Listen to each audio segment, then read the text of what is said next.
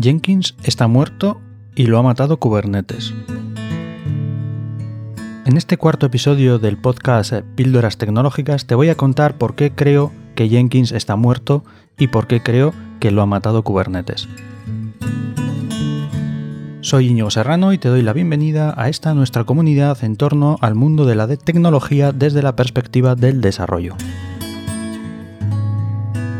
Para entender por qué estoy haciendo esta afirmación, eh, lo que quiero es contarte un poco cuál ha sido a grandes rasgos las arquitecturas que ha habido en, los desarrollos, ¿no? sobre todo más a nivel de, infraestructura. Originalmente estaba eh, el host, eh, que básicamente era una arquitectura en la que había una única máquina y ahí estaba todo. Luego lo que, lo que empezó fue lo que en muchas organizaciones se conoce o llaman el downsizing que básicamente es eh, dejar de utilizar el, host y sustituirlo por servidores, pero en vez de tener un único servidor, lo que tienes es varios servidores. En estos servidores, eh, básicamente, sobre todo en, los últimos años, con, todo el tema de, las aplicaciones y de las páginas web, lo que hay era eh, pues el típico servidor de aplicaciones, que puede ser pues, en el mundo Java, pues los más típicos suelen ser el JBoss EAP de, Red Hat, el WebLogic de, de Oracle, el WAS de, IBM, vamos, el, el el Tomcat, etcétera, etcétera, ¿no? Entonces, en este tipo de, soluciones, este tipo de arquitecturas, básicamente lo que tienes es un servidor de aplicaciones con múltiples aplicaciones dentro. ¿Cuál es el problema de esta, de esta solución?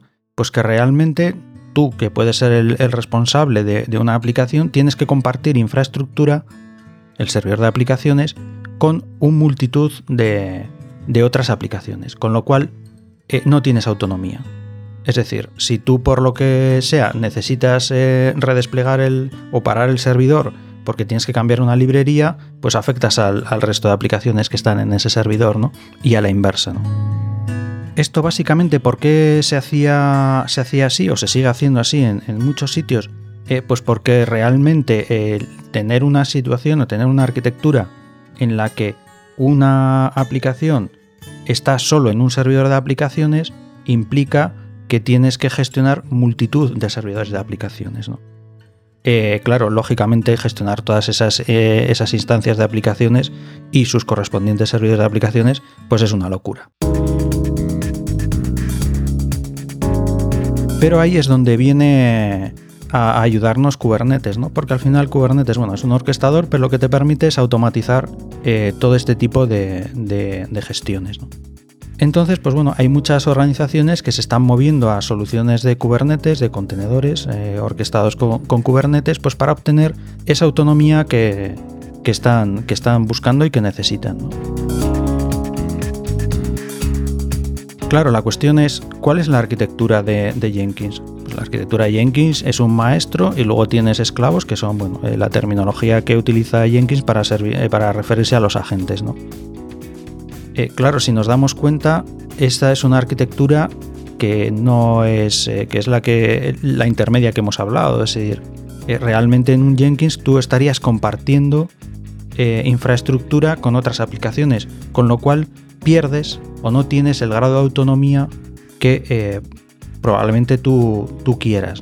De hecho, puedes ver que hay proyectos como el Jenkins X, que es dentro de la propia comunidad de, Jenkins, o eh, recientemente ha salido uno que todavía, pues la verdad es que no he podido probarlo. Bueno, ninguno de los dos realmente he podido probarlos porque están eh, todavía en unas versiones como muy, muy incipientes, que es el OpenShift Pipeline. Y si, lees eh, la explicación de por qué eh, ha surgido el tema del, OpenShift Pipeline, eh, verás que es exactamente lo mismo que te estoy contando. Y eso que el OpenShift lleva internamente un, Jenkins, un Jenkins tradicional, por decirlo así. Y realmente los pipelines actuales de, OpenShift están basados en, Jenkins. Pero realmente, claro, esa situación de tener que compartir un Jenkins con otros eh, y, pues eh, todos los problemas que te pueden gestionar en el tema de, las librerías, de que igual pues tú necesitas una librería, otro necesita otra librería, pues lo que está haciendo es que estén surgiendo eh, proyectos que intentan adecuar esa infraestructura del Jenkins a los nuevos tiempos que eh, surgen a, colación de todo el tema de Kubernetes y de los contenedores. Yo no sé tú cómo, ves este, este, movimiento, si ves eh, que, realmente, como pienso yo, el Jenkins tradicional pues eh, eh, está ya moribundo y se va a ir sustituyendo por otras alternativas, o crees que, va a seguir persistiendo y, resistiendo ahí a estas nuevas modas de, de los contenedores, de los orquestadores de contenedores, etcétera, etcétera. Cuéntame a ver cuál es, cuál es tu opinión. Y hasta aquí la píldora de hoy. Espero que haya sido de tu interés. Si quieres más contenido, no dudes en pasar por mi página web en www.inigoserrano.com, con una N, no con una ñ. Hasta el siguiente episodio.